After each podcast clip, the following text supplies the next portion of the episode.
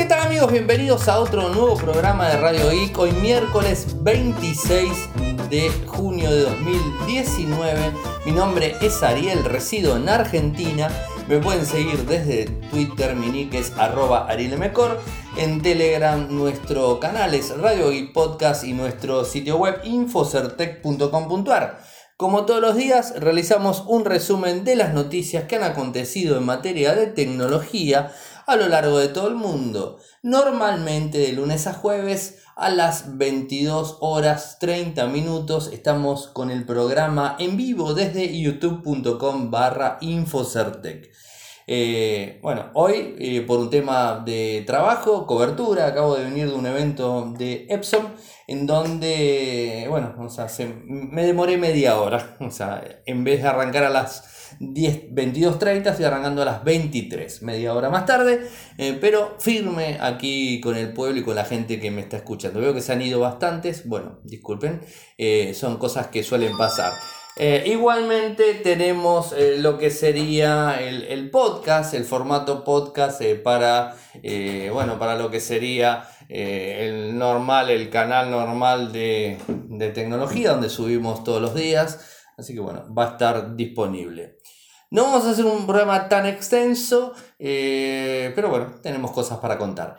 En principio les digo, me demoré porque estuve en una cobertura, un evento, la gente de Epson aquí en Argentina anunciaron las nuevas impresoras eh, fiscales, las nuevas impresoras para cualquier local, eh, que bueno, que tienen características la verdad que más, más que buenas y que justamente la idea era poder conocerlas, ver de, de qué se trataban, ¿no? Y bueno, después eh, llevarles toda la información a ustedes directamente.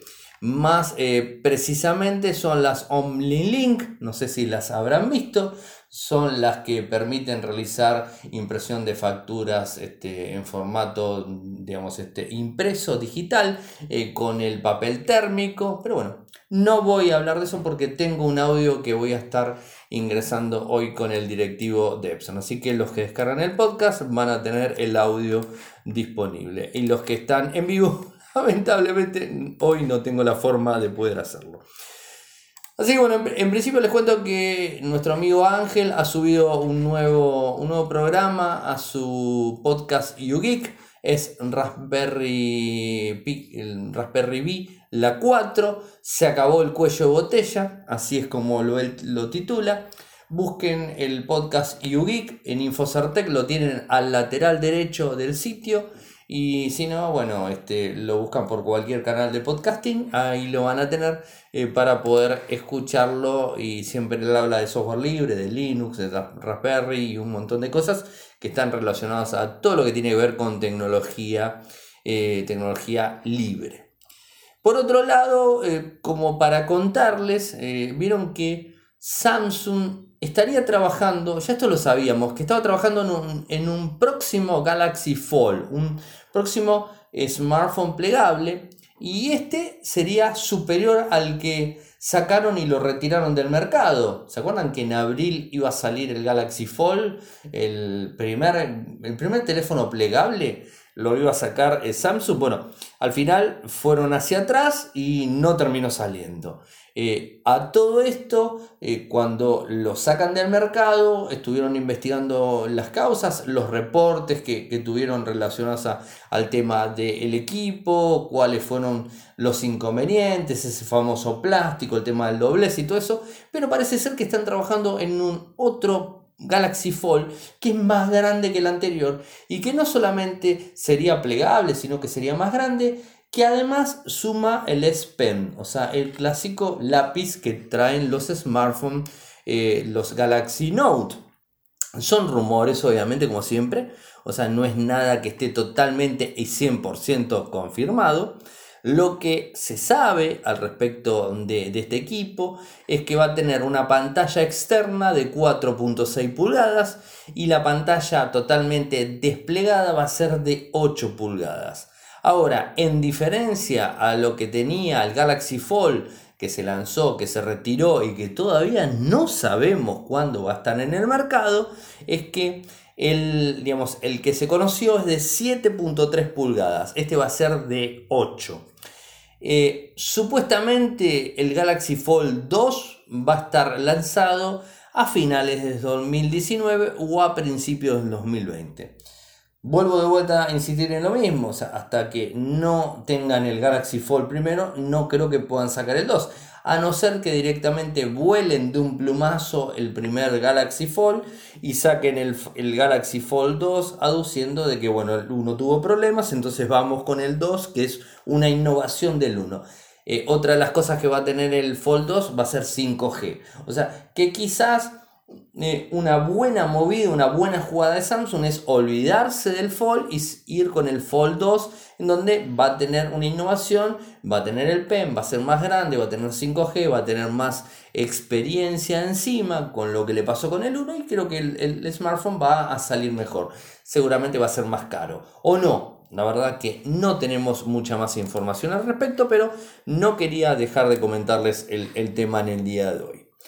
Y por otro lado, el chique no, no se resigna a perder lugar en el mercado. Y uno de los mercados que está queriendo eh, controlar o que está queriendo ingresar de forma agresiva es el mercado indio. Eh, hoy justamente desde el sitio web de XDA Developers publican la información de nuevos smartphones de gama media premium que serían los LG, el, el W10, el W30 y el W30 Pro. Lindos smartphones, tengo que decir que son lindos smartphones. Ustedes vieron que eh, LG hace cosas lindas, o sea, pueden ser caras, no pueden ser tan útiles como uno quisiera, pero son lindos los teléfonos, o sea que es, eh, es interesante tenerlo en cuenta. Eh, publicamos la información, repito, está para el mercado indio, no para el mercado internacional nuestro. O sea, no creo que esté ahí. Eh, ahora, ¿qué, feature tiene cada uno? Los tres eh, vienen con Android 9. O sea, esto es algo importante a tener en cuenta. Los tres traen una batería de 4000 mAh. O sea, buena batería. La idea de estos equipos es tener costo bajo, buena pantalla, buena batería, con autonomía obviamente, almacenamiento y potencia. Eso es un poco lo que se dice, pero no potencia extrema. Eh, para que tengan una idea, el máximo microprocesador lo tiene el G30, el W30 eh, Pro, que trae un micro Snapdragon 632. En cambio, los otros dos, el W10 y el W30 convencional, traen un MediaTek P22. O sea que hay una diferencia. El, digamos, el principal, el W30 Pro, es más eh, potente, obviamente desde todos lados. En cuanto a las pantallas de los dispositivos, fíjense que el W10 tiene una pantalla de 619, pantalla HD, eh, Full Vision 1899 relación de aspecto. En cambio, el W30 trae una pantalla de 626 HD más Full Vision 19.9. Ahora, lo extraño de esto, que les voy a explicar el motivo, es que el W30 Pro viene de 621 pulgadas HD más eh, con Full Vision y 19.9. Si escucharon bien, el W30 trae una pantalla de 626 mientras que el W30 Pro trae de 621. Y les explico por qué. Porque el W30 se puede adquirir con tres diferentes formatos de notch.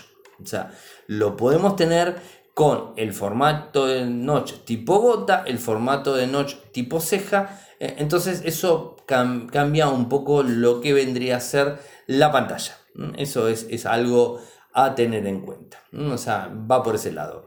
En cuanto a la memoria RAM, los dos primeros equipos, eh, tanto el W10 como el W30 a secas, 3 GB de RAM, 32 de almacenamiento interno. El W30 Pro, 4 GB de RAM, 64 de almacenamiento interno. Los tres equipos, micro USB 2.0.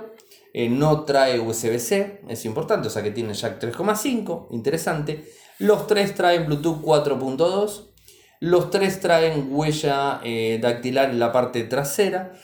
en cuanto a lo que son las cámaras, que también se destacan por ese lado, el W10 tiene una cámara de 13 megapíxeles como principal y una de profundidad en 5 megapíxeles. Mientras que el otro, el W30 trae una cámara de 12 megapíxeles convencional, 13 megapíxeles con gran angular y un sensor de profundidad de 2 megapíxeles. es un lindo combo el que hace este con las tres cámaras. En cambio el W30 Pro trae una principal de 13 megapíxeles, un gran angular de 8 megapíxeles y un sensor de profundidad de 5 megapíxeles. Si se fijan, entre las tres cámaras no hacemos eh, que el más potente tenga los features más grandes. O sea, se dan cuenta, ¿no? O sea, uno tiene de 2, el otro tiene de 5, el otro tiene de 5, el más bajo, el, por ejemplo, de profundidad, el 10 trae 5, el 30 trae 2 y el, 5, el 30 Pro trae de 5, pero a su vez 13 trae el común, 13 trae el Pro y el, otro, el W30, que debería tener más que el común, trae 12. O sea, una historia media extraña por ahí dando vueltas. En cambio, en la cámara frontal nos encontramos con que el 10 trae, esto es más natural, el 10 trae 8 megapíxeles, el de el W30 trae 16 y el W30 Pro 16 megapíxeles. O sea, no hay diferencias en ese lado. La verdad, interesante el, producto, los tres productos. Y lo, raro de todo esto es que está eh, como al principio, en este momento, como oferta especial en Amazon. Está ahí disponible, les puse el enlace para que puedan ver la información. Interesante, ¿no? como el G está saliendo con, un producto directamente eh, vendiéndolo en Amazon. Vaya a ser por qué, por tema de disponibilidad o no sé cuál es la historia. Después en Argentina llegó el Nokia 1 Plus, eh, otro de los equipos que viene con Android 9 edición Go, está ya en, en el país, lo trajo bueno, HM Global, el Nokia 1 se suma a nuestro portfolio para ofrecer la mejor experiencia a aquellas personas que están buscando su primer teléfono inteligente. Cuenta con lo mejor de Android y la promesa de valor de un software puro, seguro y siempre actualizado, que se traduce en un equipo que mejora con el tiempo a un precio excepcional. Disculpa, disculpas. Así lo dice Juan Olano, director de portfolio de Américas para HM Global. Bueno, trae Android 9 Pie edición Go, puro, seguro, simple y siempre actualizado. Bueno, interesante eh, que está en nuestro país un, equipo de gama media. No es como el, el 1, el Nokia 1 que revisionamos en octubre del año pasado, sino que este es el 1 Plus, que tiene unos features un poquitito más elevados en sí y que, bueno, obviamente es, superior. Es un equipo pensado para el que quiere iniciar eh, digamos, un, recorrido en Android puro y que no quiere gastar tanto dinero. Es una muy buena opción, opción porque viene con Android Go, pero ya 9. Por otro lado, una noticia que nos llamó muchísimo la atención y que se anunció en China es que la empresa Vivo lanzó un supercargador de 120 watts. Sí, de 120 watts. Eh, la forma de hacer que nuestro smartphone tenga más autonomía pasa por dos lados. En la nota lo, lo expliqué. El primer lado es reducir lo más posible lo que tiene que ver con eh, los, eh, todo lo interno, todo el hardware, todos los componentes internos, reducirlos y de esa manera poder poner una batería de 4000 mAh en adelante, que lo hacen muchos fabricantes, inclusive los LG que les dije hace dos minutitos, ponen una batería de 4000 mAh, que es totalmente lógico y, existe. Y con 4000 mAh tenés para trabajar un día completo sin inconvenientes. Entonces, hasta ahí estamos bien. La segunda opción sería, eh, ya que no hacen desarrollo de nuevas tecnologías, o sea, no hay desarrollos con otras tecnologías que brinden eh, un mejor aprovechamiento de, del material para dar más autonomía y que ocupen menos. bueno, hay tecnología carbono, hay un montón de tecnologías que están en desarrollo, pero nada, nada específico. Así que nos quedamos con que se reduce el espacio interno dentro del equipo y se amplían las celdas para poder brindarles más almacenamiento en miliamperes. La otra opción es utilizar cargadores rápidos, como se conoce normalmente. Y el cargador rápido, ¿qué es lo que hace? Entrega más batería, o sea, perdón, más voltaje a lo que sería nuestra batería de nuestro smartphone y tiene un sistema de regulación que cuando el equipo llega a una determinada carga se reduce a la batería convencional y digamos la transferencia de electrones entre uno y otro interna lo hace a menos voltaje, es decir, elevamos la tensión para darle carga rápida, ¿no? Y después la bajamos eh, para que eh, la batería no explote, ¿no? Porque si le damos tensión, o sea, si la batería, por decir algo, es de 5 voltios y le damos 12 voltios durante el cero carga a 100%, seguramente cuando llega al 100% y si le seguimos dando 12 voltios y no hay algo que lo corte, va a explotar la batería, se va a hinchar y va a terminar explotando.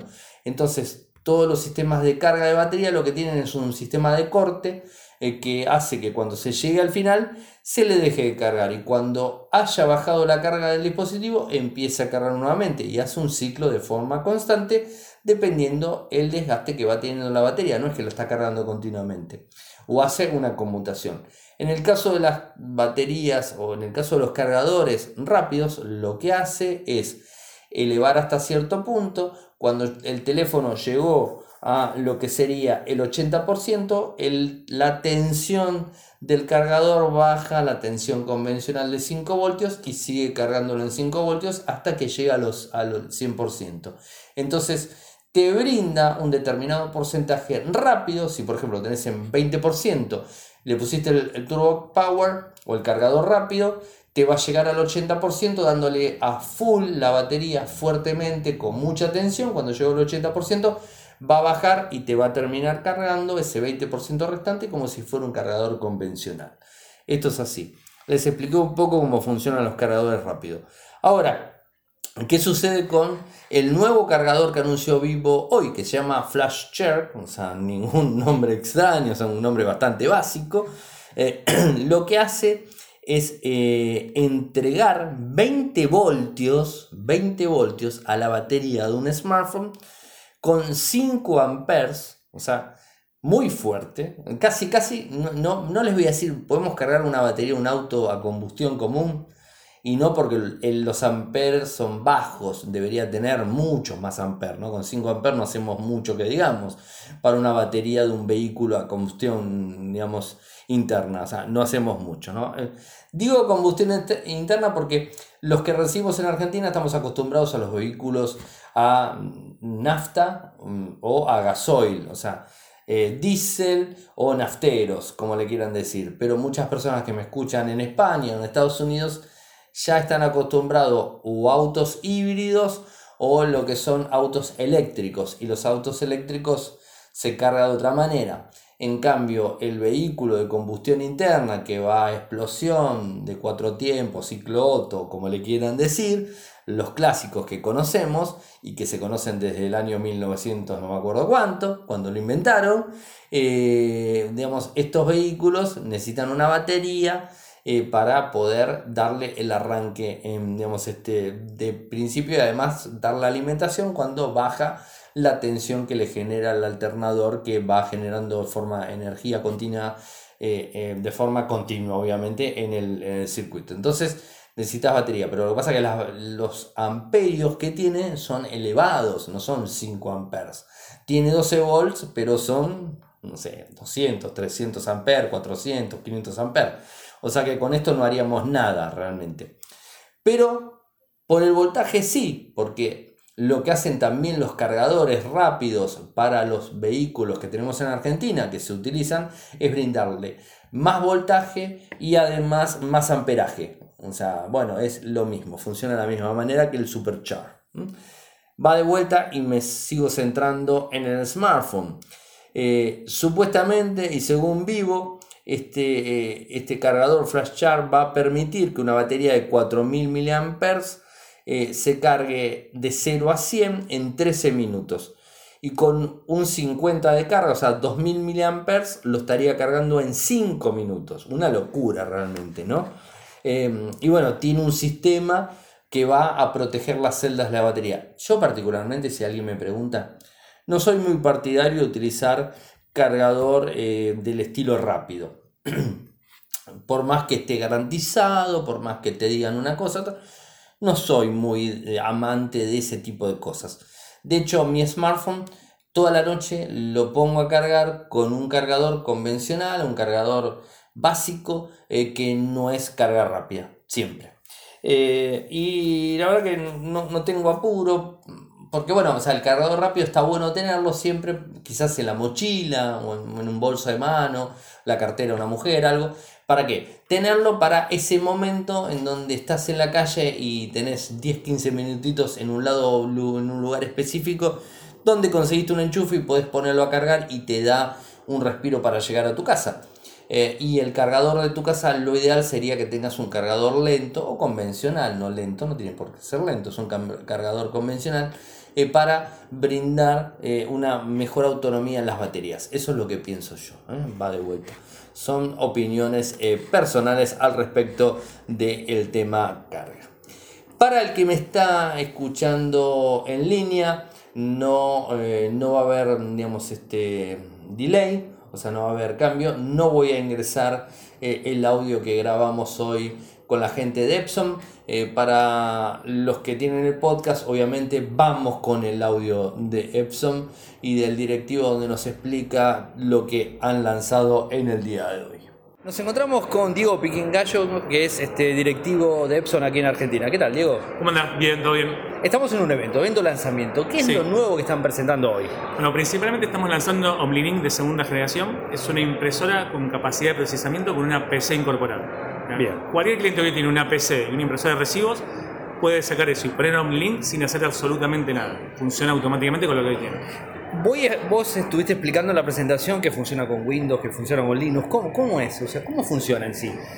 Eh, dentro de lo que es la impresión, la impresora tiene otro dispositivo que es la PC, es un post industrial, estamos hablando de algo de alto rendimiento, que funciona igual que cualquier PC común, no es algo propietario de Epson. Tiene, puede venir con Windows 10 o Linux, lo que quiera el cliente, disco de estado sólido de hasta 256 GB, excelente, más de 8 puertos USB, puerto serie, doble salida de video, o sea, cualquier cantidad de periféricos que quieras utilizar. Que se pueden conectar Para retail, eh, supermercadismo, banca, falso, cualquier segmento puede eh, optar por OmniLink de segunda generación. O sea, con un equipo de eso directamente podríamos solucionar todo lo que es el gran, la PC grande, teclado, bueno, teclado obviamente, el teclado más el periférico lo tiene que tener, pero puede, digamos, funcionar. Sí, le das más robustez, ahorras espacio, que es importante para este tipo de comercio, no te es tanto cablerío, o sea, puedes hacer un negocio más moderno, este, eh, lo del teclado también se puede ver con una pantalla táctil, ah, se puede implementar. Ah, lo soporta. Ahí, lo soporta ah, también. genial. Entonces ahí puedes hacer mayor la integración.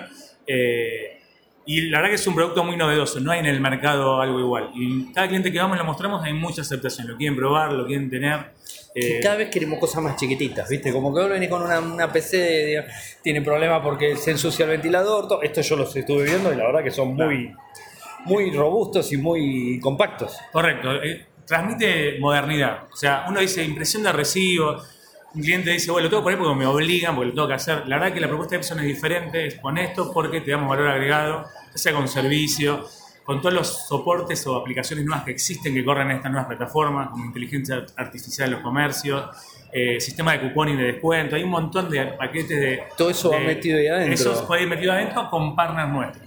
Epson no hace software, pero hace alianzas con partners estratégicos. Claro, claro. Para brindar una solución. Eh, ustedes, llegan hasta el sistema operativo que quede operativo para cualquier eh, digamos, eh, input que le quieran poner. Y pero si un cliente dice, nos dice, mira, queremos poner PC, queremos un punto de venta, queremos un sistema de cupones, nosotros tenemos todos los contactos para, ofrecerte una solución. Sí, sí, sí, bueno, sí, es, es ideal porque aparte se lo están brindando ustedes. Después, un, tema que, me llama, que me llama mucho, mucho la atención y que digamos en el, en el país y que vos también lo hablaste, Estamos con el tema de la factura electrónica. ¿Qué solución tenés para la factura electrónica? La persona que no es, este, no sé, por ejemplo, un monotributista que factura una, dos, pero un negocio, un kiosco, que no va a poner una PC o que no se va. ¿Qué solución tienen ustedes para ese, tipo de Y ahí hay ya diferentes abanicos de soluciones. Omlink podría ir ahí también tranquilamente porque, como decía, una PC ahí tiene todo. Pero suponte que un cliente no quiere invertir en una PC, ya hay aplicaciones más livianas web y con un teléfono lo haces. Eh, lo puedes poner un sistema de facturación adentro del teléfono, adentro de una tablet. Y ese sistema es que los clientes pagan por mes un software, de vuelta, de integradores nuestros, de, canales nuestros, y ya tienen un sistema de punto de venta más chiquito con impresoras que son específicas para imprimir desde Android o iOS. Son de ustedes. Son nu- nuestras. ¿Y Son el modelo cómo M30, eh, el modelo M10 o impresoras Moily.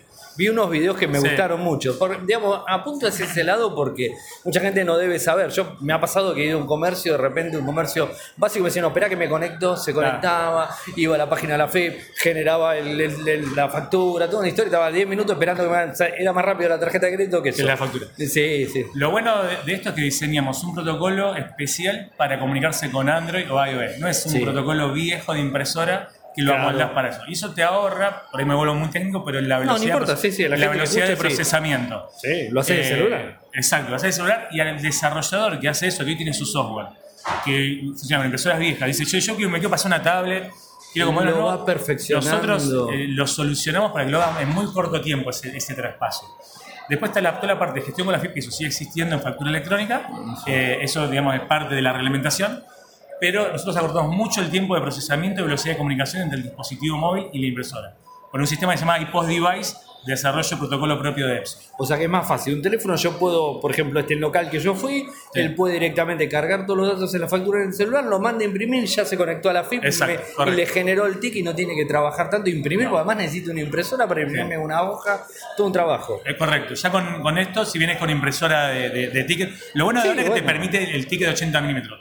Factura bueno. No estamos hablando de la 4 viejo. Sí, eh, sí, sí, en estos comercios pequeños ya pueden imprimir un ticket. Claro, pues están imprimiendo una 4, Claro. por eso te digo, o sea, Ahora están pasando a lo que es ticket con esta nueva reglamentación.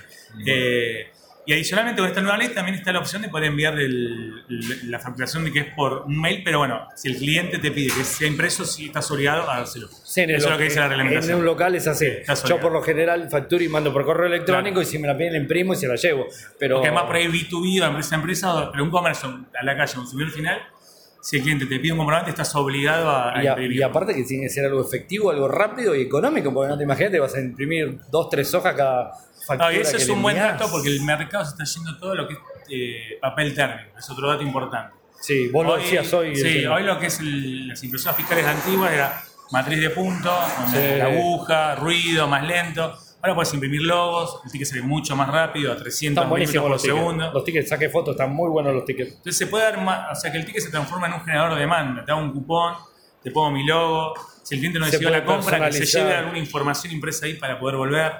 Eh, y lo que es térmico, por, ya sea por factura electrónica, en la nueva generación de impresoras fiscales, ya el mercado se está yendo todo para ahí. Cada vez va a haber Sí. menos papel común y se va yendo a lo que es térmico. Sí, es más económico. Hoy están equiparados, pero se va a ir a atender, como el volumen va a ser más grande, va a ir a atender a la Va otra. a bajar lo otro y va a subir esto. Correcto. De última parte más chiquitito, obviamente va a tener que consumir, va a tener que ser menos. Exacto.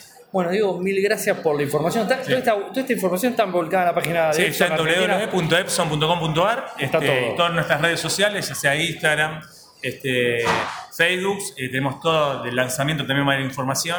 Así que bueno, muchas gracias por haber venido. Todo para Argentina disponible. Todo para Argentina y global también. Sí, o este sea, lanzamiento hay- es a nivel global también. Ah, es a nivel O sea, global. En, en cualquier parte de la región de Latinoamérica, mismo en Europa, en todo lo. Buenísimo. Es una compañía global, todo esto que vimos acá está a nivel global. Porque en Radio Geek, desde España hasta arriba en Estados Unidos, para abajo, de Van a todos llegar. lados. Buenísimo, muchas Excelente. gracias, Diego. Bárbaro, gracias. Bueno, antes que nada agradecer a la gente de Epson por la invitación, obviamente. Y bueno, han escuchado todo lo que tiene que ver con sus nuevos productos. Eh, el viernes o el lunes más tardar van a tener informe completo con videos, con imágenes y bueno, un par de cosas más eh, para acceder a toda la información disponible. Y antes de avanzar, agradecer a la gente de linguar.com.ar por brindarnos el apoyo que vienen haciendo hace tanto tiempo. Y también eh, contarles a los que nos quieren apoyar que hay una manera muy simple, es desde Patreon www.patreon.com barra radioic www.patreon.com barra radioic eh, es el costo de un café al mes que estarían brindándonos a nosotros desde Patreon.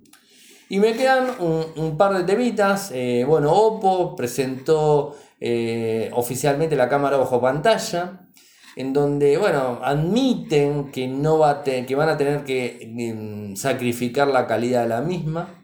Lo admitió en Weibo, ¿no? dice que su pantalla no es perfecta, la tecnología no es fluida y tiene defectos. Era algo que sabíamos que iba a pasar y esto eh, lo publica inclusive en un tweet, o sea, donde la cámara frontal, el módulo de la cámara frontal, bueno, utiliza un hardware personalizado eh, con una pantalla semi-translúcida que puede volverse casi transparente y que usa un software que pule las incorrecciones publicadas por, eh, provocadas por la pantalla. O sea, realmente no está bueno. O sea, no, no demos mucha vuelta. Creo que no es de la mejor forma eh, para tenerlo. Eh, el título que, hoy está detrás, mm, digamos, del, tema del día, o sea, del, del podcast, es más empresas se oponen a los aranceles de eh, USA con China.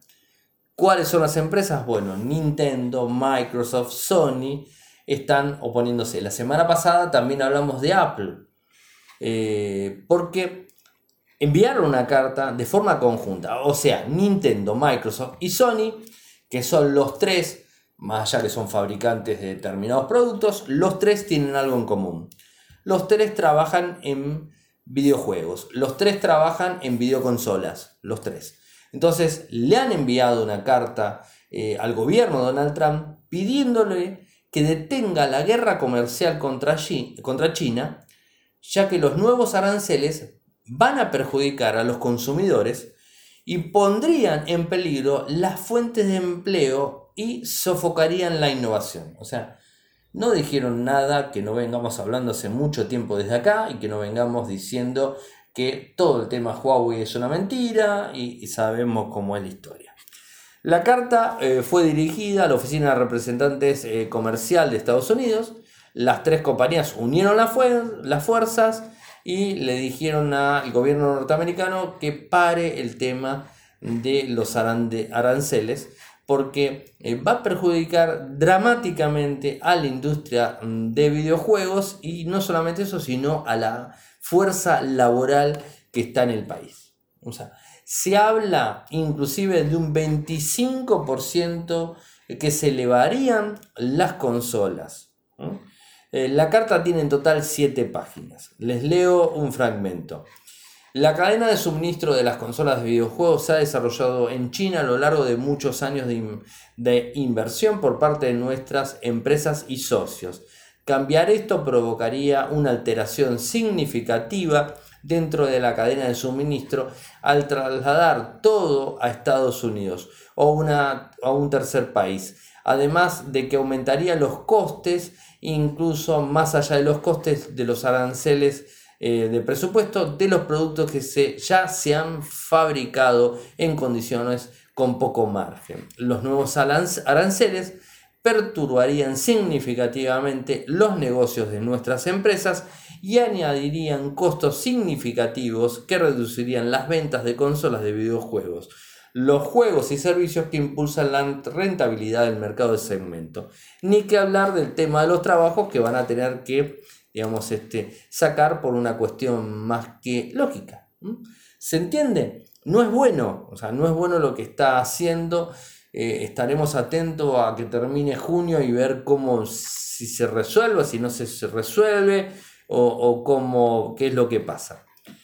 Además de todo esto, hoy se dio a conocer un informe donde algunas empresas norteamericanas encontraron la manera de esquivar el veto hacia Huawei y seguir vendiéndole chipset a, la empresa. Está buenísimo. Esto lo informa el New York Times. Y bueno, dice que hay dos, eh, dos de los fabricantes estadounidenses habrían informado que las ventas se han vuelto a activar aprovechándose del etiquetado y el origen de sus componentes. Los componentes producidos fuera de Estados Unidos por empresas norteamericanas no siempre se consideran de fabricación estadounidense. Qué bien que lo hicieron.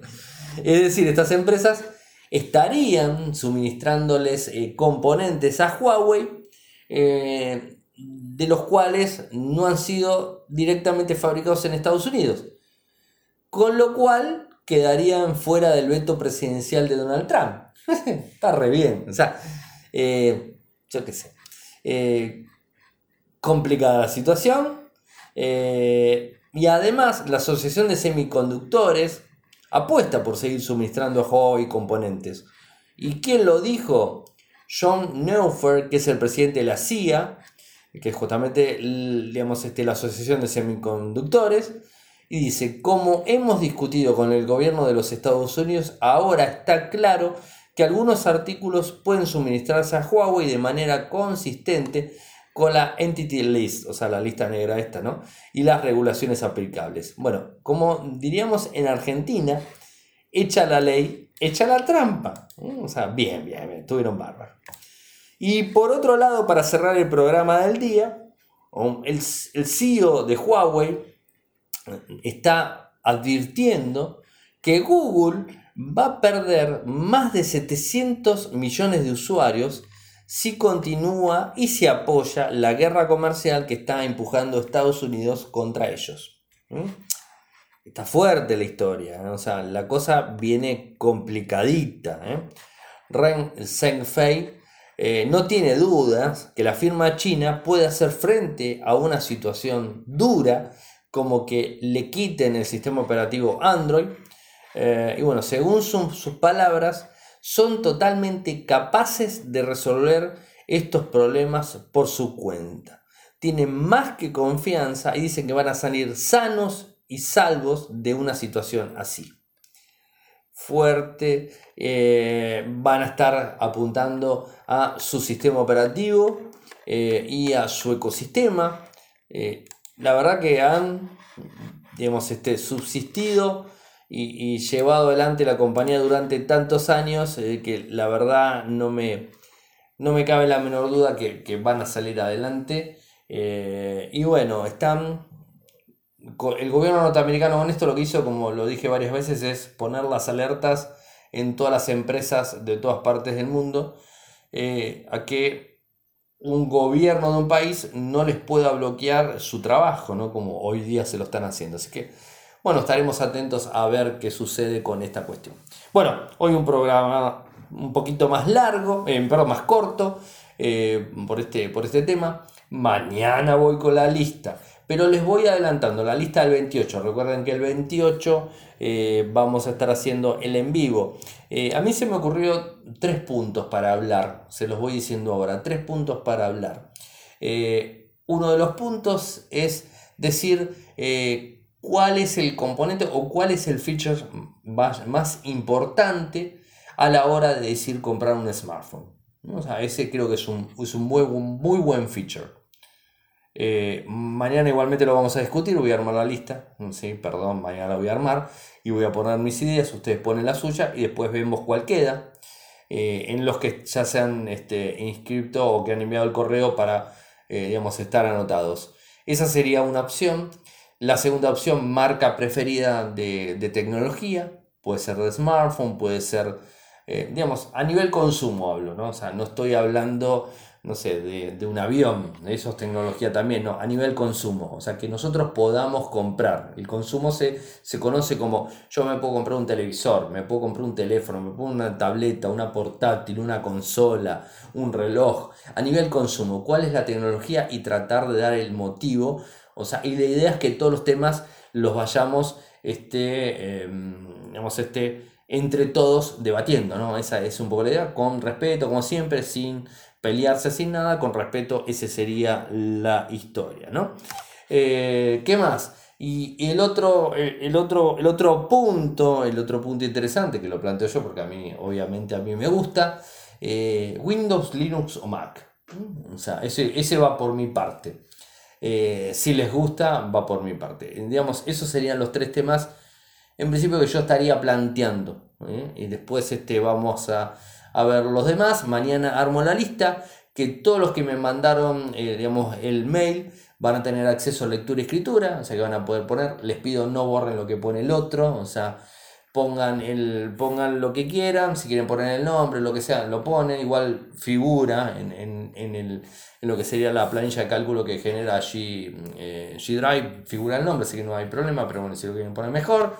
Eh, y bueno, no borren lo que pone el otro, o sea, eso es lo más importante, porque la idea es respetarnos, por más que no estén de acuerdo con un tema específico, bueno, no importa. Si quieren votar, por ejemplo, por alguno de los temas que puse yo, hacen una crucecita al lado y bueno, ponen su nombre.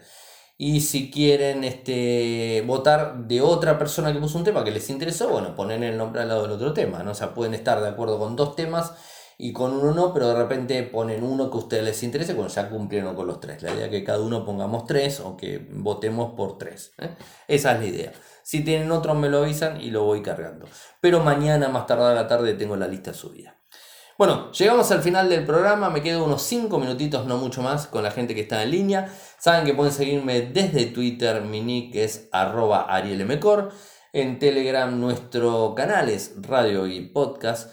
Nuestro sitio web infocertec.com.ar. Muchas gracias por escucharme y será hasta mañana. Chau.